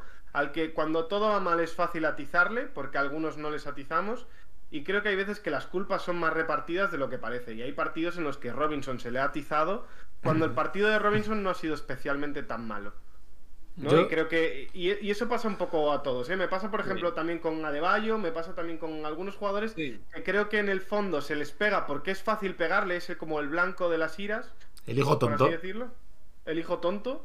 Pero, pero creo que en realidad no es tanto culpa de ellos y creo que Robinson ha tenido eh, algún partido que ha sido bastante bueno. Luego es cierto que ha tenido partidos que ha dado, pero vamos, que es para decir, pero, pero chicos, sal del estadio, por favor. Pero chico, Dos Pero, cosas, voy a chico. decir. Dos. La primera. eh, con respecto a Robinson, poco palo a la gente también. Si queremos ayudar a Robinson, literalmente lo voy a decir, ¿eh? y lo digo totalmente en serio. Si queremos ayudar a Robinson, empezar a meterle más presión por redes sociales, insultarle y mm, casi cagarse en su madre y medio amenazarle, no ayuda, ¿vale? O sea, es una tontería, pero la presión que tiene este año Duncan Robinson seguro no le va a ayudar a salir del, del bucle. Entiendo la frustración, a mí también me ha frustrado, eh, muchas veces he querido que se vaya a su casa, pero como estamos un poco en la edad esta, en la época del, del fustigueo sin, sin formas, faltando al respeto constantemente, creo que eso no ayuda en nada. Y a mí personalmente no, no me representa como fan de Miami, por mucho que me pueda cagar en Robinson también, ¿sabes? Pero por lo menos no, no de esa manera tan pública. Y luego la segunda cosa, y nos la dice Miquel por el chat y tiene toda la razón, que es que LeBron ha publicado una foto en la que sale 305 My City, ¿eh? Y sale el tío ahí con, con los banners, tal, no sé qué. Y de hecho, le- Ojo, ojo, que la, pre- la presión no vale con Robinson, pero la presión que mete el calor de Miami a LeBron sí que vale. No, no, LeBron, ese no es de nuestro equipo, ese no es de nuestro equipo. Y aparte no le hemos faltado el respeto tampoco. No le hemos Nos faltado. estaba escuchando, yo creo, y ha dicho, voy a quedar bien con estos, con estos zagales, que me gusta mucho el programa. Entonces la, la ha puesto de hecho DJ Khaled, en plan una publicación a LeBron diciendo algo así como eh, We love you o algo así, y el LeBron ha dicho Is mutual. A mí personalmente me parece una- un lavado de imagen, porque creo que ha habido. Creo que está llegando a un punto de escalada, ahí un poco de, de- de ex tóxica no resuelto, y creo que LeBron quiere un poco salir del paso, no quiere ese tipo de cosas, pero creo que los gestos son los que hay. pues que- Aunque- que, que- que lo mida para la próxima vez, ¿no? Si esto vale de algo, es para que lo mida la próxima vez. Eso ¿no? es, eso es, ahí estamos. Aunque sí que es verdad que estos días ha habido mucho run run y ya metemos el, la- el toque de humo definitivo. Ha habido mucho run run, mucho tufillo con, con el tema de hacer campaña para que LeBron vuelva a Miami y todo el rollo. ¿Os apetece? ¿A ti, a ti, David, te gustaría que LeBron volviese a Miami? Pero viene Bronny con él o no? No, pero No, él solo. con, con e- con esta edad y esta situación y tal. La gente sí quiere, ¿eh? La gente sí quiere. ¿Cómo? Que la gente sí quiere. Yo no. Pues yo no. Yo no. tampoco. Yo no, porque ya. ¿para, para qué? Ya está, ya su etapa pasó. Ya hay que A mí me parece que a LeBron ya le hemos. O sea, quiero decir, fue bonito como fue. Y creo que ya nos ha dejado claro lo que nos ha dejado claro, que es que business is business y que de- no le importa mucho Miami, ¿sabes? En plan. Y creo que Miami. Creo que hay franquicias a las que precisamente el poder partir y el poder salir del. romper con el pasado y hacer una nueva identidad, y de hecho le está pasando a los Cavaliers lo mismo, que por primera vez los Cavaliers son algo sin LeBron. Creo que es de las cosas más sanas que ha podido pasar a los, a los Cavaliers y a nosotros también. Volver ahí atrás a LeBron creo que sería un retroceso total. Yo creo que es una. LeBron es una apuesta que, sobre todo en sus años, o sea, en cualquier año, ¿no? Hacia atrás, te convierte automáticamente en contender y te hace pelear por un anillo. Creo que ahora está en un punto en que ya no va a llegar a ese. O sea, ya. no- Bueno, luego LeBron es un No, extraterrestre, no, no. ¿eh? No, que puede no, no, no, no. perfectamente, está ya, no está. no está en ese punto y LeBron es como el caballo de Atila, es decir, por donde pasa no vuelve a crecer la hierba y te deja un solar ahí absoluto, devastación durante años que tienes que sobrevivir a ella. Y que es que encima Miami ya ha salido de ahí. Es que no hay por qué volver atrás, ¿sabes? Y lo mismo pasó con. O sea, Miami también tuvo su propio LeBron, pero bien, bien gestionado, que es Wade. Porque Miami antes de Wade no era nada. Nada. La nada más absoluta. Y después de Wade parecía la nada más absoluta otra vez. O sea, ahí había que volver a reconstruir, que es donde empezaron con lo de la cultura, porque el rollo de. En, en la época del Big Three, la cultura no existía. Nadie decía hit culture, no existía esa palabra. O sea, eso lo empezaron a, a, a spamear después. Y lo, lo hemos conseguido. Es decir, hemos conseguido algo tan difícil que es salir de que Miami sea solamente Wade. Y sea solamente Le Wade y LeBron. No hay, para mí no hay que volver para nada atrás. Aparte que no va a pasar. Porque LeBron si tiene que ir a otro sitio no va a ser a Miami. Volvería a Cleveland a donde le den más pasta. Pero vamos, que yo personalmente creo que fue bonito como fue y que ya no, no pinta nada más. Bueno, ya le hemos atizado mucho a LeBron, así que vamos al último punto de este programa, que es nuestro querido turco, Omer Yurseven. ¿Qué pasa con Yurseven, eh? La Yurteneta. Se nos apaga la mágica. La Yurteneta es mágica, La Yu- nunca, nunca. Esa La- llama siempre estará viva en nuestros corazones. Nuestro Shaquille O'Neal rookie, que desde que ha vuelto a Deballo ha desaparecido. ¿Te parece justo, David? Mm, No sé si justo es la palabra, pero es lo normal. Al final tú sabes que mm, tus dos pivos pues van a ser Bama de Bayo y Deadmond. Y esa es la idea y eso es el, el sistema, por así decirlo. Al final, Seven todos sabíamos que estaba para lo que estaba, para si había Pero te, lesiones. pero te parece algo. justo. sí. Yo vengo a- al, a- al picorcito. ¿Te parece Sí, justo sí, o no? sí, o sea, me parece justo. Sí, yo creo que Redmond no se debería quedar sin minutos porque Jurseven esté bien. No, no. Pues me parece justo que ha hecho su trabajo, lo ha hecho muy bien, le puede abrir muchas puertas, creo que puede hacerse un hueco, no sé si en Miami o en otro equipo, pero ya está, su trabajo está hecho. Y si vuelve a fallar Deadmond o, o Bama de Bayo, pues estará, pero no está para más cosas. Eh, Pedro. tiene dos años de contrato aún, ¿eh? Pedro, ¿te parece Ya, justo? bueno, pero di- digo, el trabajo que ha realizado es el que tenía que hacer, ya está. Al final lo ha hecho muy bien y que eso le puede abrir puertas, sea donde sea. Yo creo que ojito a la sorpresa de Spoelstra que nos, nos enseñó el otro día de ese Bam Your Seven, que poco se ha comentado, esa, esas dos torres, esos... Como ¿Qué? hizo, en su, como, como hizo en su momento OKC en, en playoffs, que sacó ahí a Steven Adams y a, y a Ibaka, me parece que era, ¿no? Eh, Pues, pues este, este momento de dos torres, eh, ojito, eh, ojito, ojito con la yurteneta que igual se hace, un pu- se hace como un puesto ahí. No, en realidad, a ver, eh, creo que mm, por mi parte creo que está mal. O sea, mal en el sentido de, es cierto que por pesos, pues obviamente vuelve a De Bayo, De Bayo se merece jugar, es lógico, no vamos a tener a De en en el banquillo, pero, pero es cierto que, que esa desaparición absoluta de minutos en un jugador que lo venía haciendo muy bien, eh, que es lo que hablamos, ¿no? Tanto defendemos una idea, eh, hit culture, de aquí el next man up, eh, tenemos que estar preparados, tenemos que jugar, aquí lo que importa es la meritocracia, no es... Y, vol- y al final hay veces que damos unas patadas a esas...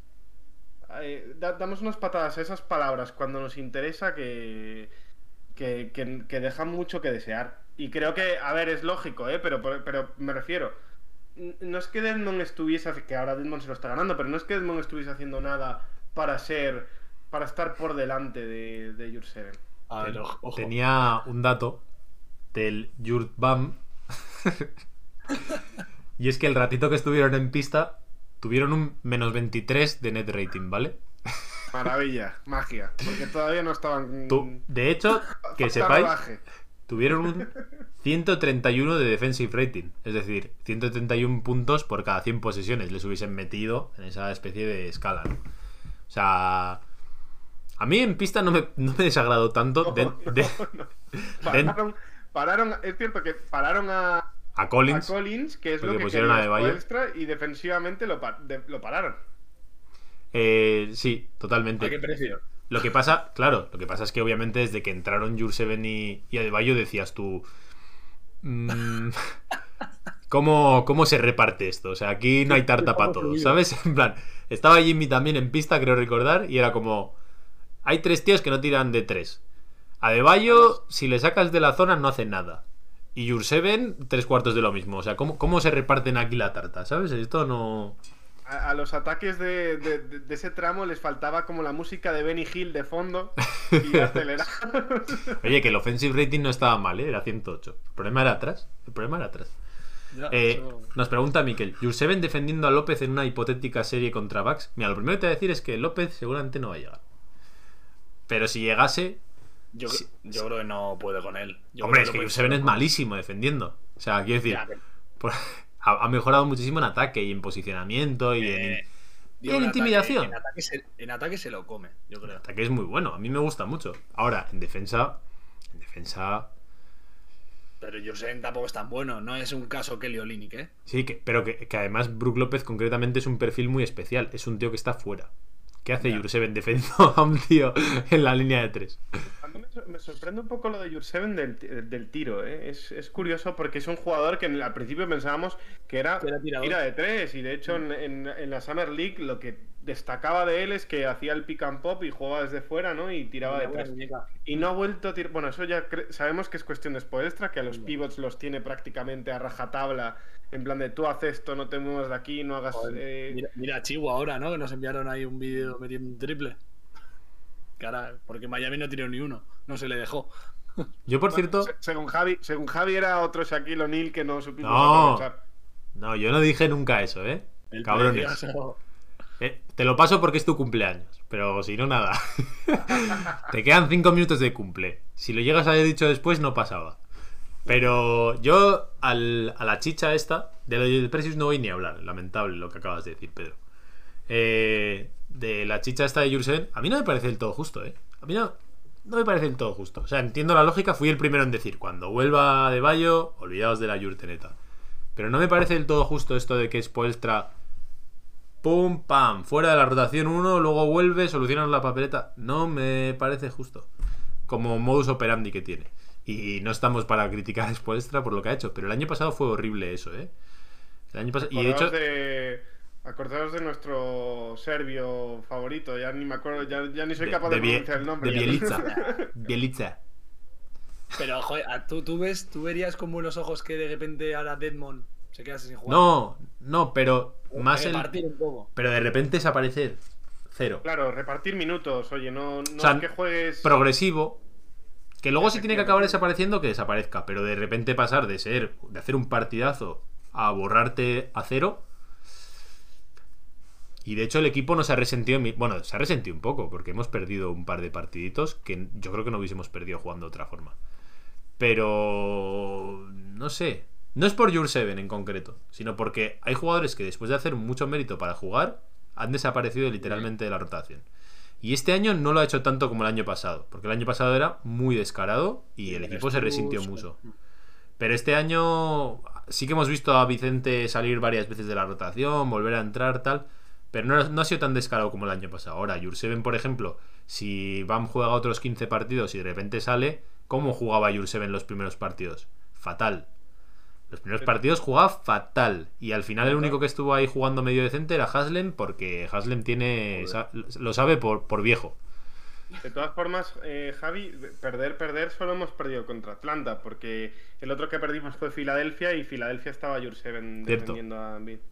Cierto, cierto. Apunta. Pero bueno, eh, no perdimos contra Toronto porque Toronto jugaba con seis jugadores. O sea, hay victorias de esas, hay victorias feas, hay victorias muy feas. O sea, resentimiento del equipo sí que ha habido. Ahora, que obviamente lo que te interesa es enchufar a Van, por supuesto, y tal, yo eso no lo discuto. ¿eh? Es más el tema ese de, de coger y quitar a jugadores y volverlos. Eso no funciona así. Y precisamente el ejemplo que has puesto con lo de Bielitsa me parece muy bueno. Que es que luego en playoff acudimos a él y ahí ya no había jugador. O como con Harles o como con gente así. Es que, es que son ya irrecuperables si lo sacas de repente, ¿no? En fin, eh, por ir cerrando. eh, debate que os dejo. Y ya acabamos. Cuando vuelva Morris y cuando esté Oladipo, ¿a qué jugador quitáis minutos? Amigos. A Martin, a Vicente, a Struz. Alguno de esos tres tiene que perder minutos, ¿eh? Yo Os va a creo pasar que lo que mismo va que a con perder- Jurseven. Yo creo que el que va a perder Vicente, creo que va a perder Vicente y creo que va a perder Struz. Sí, yo también lo creo. Yo. Dicen aquí Duncan Robinson. No sé si lo veis. Yo, yo no. Yo, no. Yo no por, Yo- por, por cómo la fijación que tiene Spoelstra en ello, ¿no? Y- Yo por mí, imposible. mira, eh, aquí voy a soltar una piedra, pero que Marquis ni que vuelva, yo no lo echo de menos. Yo creo que hay mucha gente que piensa así, ¿eh? Es que, eh, no sé, o sea, es como un ente. Me pasa un poco parecido que con Avery Bradley cuando jugaba en Miami, que le vi una vez y no, y no se volvió a saber. Entonces yo no lo echo de menos. Como el cometa Harley, que se ve una vez cada, A mí es que me cae mal. cada 600 años. Pero, O sea, mira que estaba jugando bien, ¿eh? Estaba Mira jugando muy bien. Bradley no jugó bien, pero, pero Marquis sí. Pero es que no le echo de menos. Igual es un perfil que lo podemos necesitar, pero ahora mismo prefiero lo que tengo a lo que puede venir. Y pero con Oladipo no. Con Oladipo sí que creo que Vicente sale mal parado. O sea, y con Morris si vuelve, si vuelve, pongamos que, porque yo creo que si está sano va a jugar. Creo que va a jugar. Si, si está sano le tardará un tiempo en entrar, pero de hecho está reacon... Por cierto, otra cosa que no hemos comentado. Lo que sale en Morris es que no está lesionado, sino que está volviendo a la shape de Miami, vamos a decir, que se está reacondicionando físicamente. Que, que está gordo. que Para mí está gordo, o sea, está claro que está gordo. Está lo gordo. en el Dunkin' Donuts comiéndose. Está gordo y lleva dos y lleva dos semanas quitándose grasa, porque lleva dos semanas con el acondicionamiento este de la leche. Pero bueno, el tema es que si vuelve Morris, a mí me da miedo que el que pierde minutos puede llegar a ser Caleb Martin, ¿eh? que está jugando he mucho de cuatro. Para mí sería o Struz, bueno, Struz y Caleb Martin, los dos, yo creo. A mí Para es que más los minutos. a mí más que por el uno por uno, porque yo creo que Caleb Martin es superior a Morris ahora mismo. O sea, incluso un buen Morris creo que no replica lo que te da Caleb Martin. Me parece una locura lo que está dando. eh, me preocupa de cara a playoff y, y hilo esto con el debate de Adebayo, que somos muy bajitos, tío. Que somos muy bajitos, que eso funciona mucho tiempo, pero otro rato no. Que también tenemos ahí un handicap muy gordo, que jugamos con un 5 bajo, con un 4 bajo.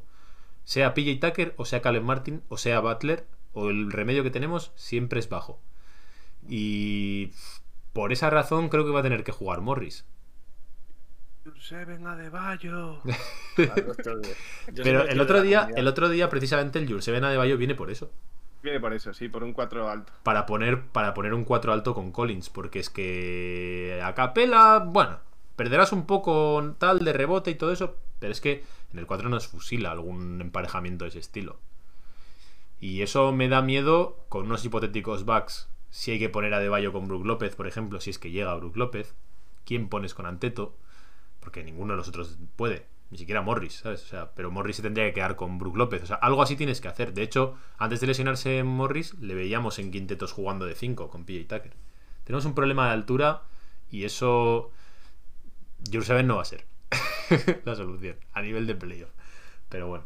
Bueno, yo creo que lo hemos dejado ahí un poquito. Creo que ya nos, hemos, nos estamos yendo largos. De hecho, ya no es el cumpleaños de Pedro. O sea que yo creo que ya ha sido suficiente. Se acabó. Espero que lo hayas pasado. Lo has pasado bien hoy, ¿no? Hombre, muy bien. Este era el broche final, el colofón a este gran Eso día. es, eso es, eso es. Sí, señor. Pedro, sí, señor. Bueno, chavales, eh, sí, sabes, eso es. Eh, esta semana tenemos calendario interesante. Tenemos dos partidos en casa con los Knicks, a ver qué tal están. Ya vimos ayer cómo estaban los Lakers, a ver cómo están los Knicks. Y la semana que viene, antes de grabar el programa, no lo sé si es justo antes o después, tenemos la vuelta de Lauri, si es que vuelve, a Toronto. Que va a ser un partido bonito, interesante. Y que debería estar ya Lauri, debería estar Girro, debería estar Adebayo, Jimmy. O sea, tenemos una, una semana bastante apasionante. Y que igual es para ir tocando ya un poquito de lo que podría ser playoffs. Ojo. Eso es, eso es. Semana, semana interesante para ver si sacamos un poquito de distancia con el resto y nos mantenemos en primeros. O sea, nos queda una semana apasionante, gente. Pero bueno, para ir cerrando el programa, quiero hacer unos cuantos recordatorios que de hecho debería haberlos hecho al principio, pero los voy a hacer ahora. Lo primero, seguidnos en Instagram, gente, porque el Instagram se lo están currando a otro nivel. O sea, realmente está a un nivel que. No lo digo solo porque, por los que están en el chat, sino por los que nos van a escuchar después en iBox. Por favor, seguidnos en Instagram, el calor de Miami 305, 305, que se lo están currando muchísimo. Que Miquel está en fire, que está sacando todo el repertorio ese de cosas que tiene, está toqueteando Canva, yo no sé qué está haciendo, se está volviendo loco y está a un nivel mucho más alto que el Twitter. Lo digo Se totalmente ha, en serio. se ha pasa- se ha pasado Instagram. Se eh. está pasando a Instagram. Merece, merece 10 veces, literal, los seguidores que tiene, por lo menos. O sea, de verdad, necesitamos gente. Y luego, eh, en Twitter, por favor, el hilo de Jimmy Butler, que se ha hecho la segunda parte de Braulio, tanto la primera como la segunda, de verdad. De la historia, de cómo empezó Jimmy Butler, que realmente es un personaje, más allá de, de lo importante que es en Miami, realmente es una historia interesantísima de dónde viene Jimmy y todo lo que ha tenido que pasar para llegar a la NBA. O sea, es uno de, las histori- de uno de los historiones del baloncesto americano. Así que por favor ayudadnos a compartirlo, a darle a me gusta, a lo que sea, a decir a la gente que nos siga, que estamos cerca de los 900 seguidores. Y eso, gente, que, que Me- hay... me- me- Javi, me chivan por el pinganillo que, que han comprado los derechos para hacer película de- del hilo de Twitter. Eso es, eso es. Ahí está. Próximamente. Próximamente en TikTok. Pero bueno, eso, que de verdad, gente, de lo que a nosotros nos respecta, que se lo decía el otro día a Raptors Dan cuando hice con él el directo, y lo digo aquí. La cara visible que damos somos nosotros, porque es a los que nos veis, pero realmente el equipo del calor de Miami es mucho más amplio, y lo digo totalmente en serio, de que la gente se está currando muchísimo las cosas, los prepartidos que se está haciendo Íñigo, que son a nivel profesional, o sea, debería estar pagado eso. Nosotros no le podemos pagar, pero está, está de pagarle. Y David, que está también haciendo ahí nuestros, nuestras frasecitas para meterle. Para hacer como Lebron ayer, así, con el 6. y de verdad, que hay mucha gente detrás y que, y que realmente merece visibilidad, reconocimiento. Gente que además no es de España, que tenemos una cara muy española, pero realmente somos de todas partes. Y todo esto lo hacemos precisamente por eso, por daros contenido de Miami Heat. Así que hoy, aquí lo vamos a cerrar. Gracias, Pedro. Gracias, David. Nos vemos la semana que viene y seguimos, como siempre, en el calor de Miami. Hasta pronto, gente. Chao. Adiós. Chao.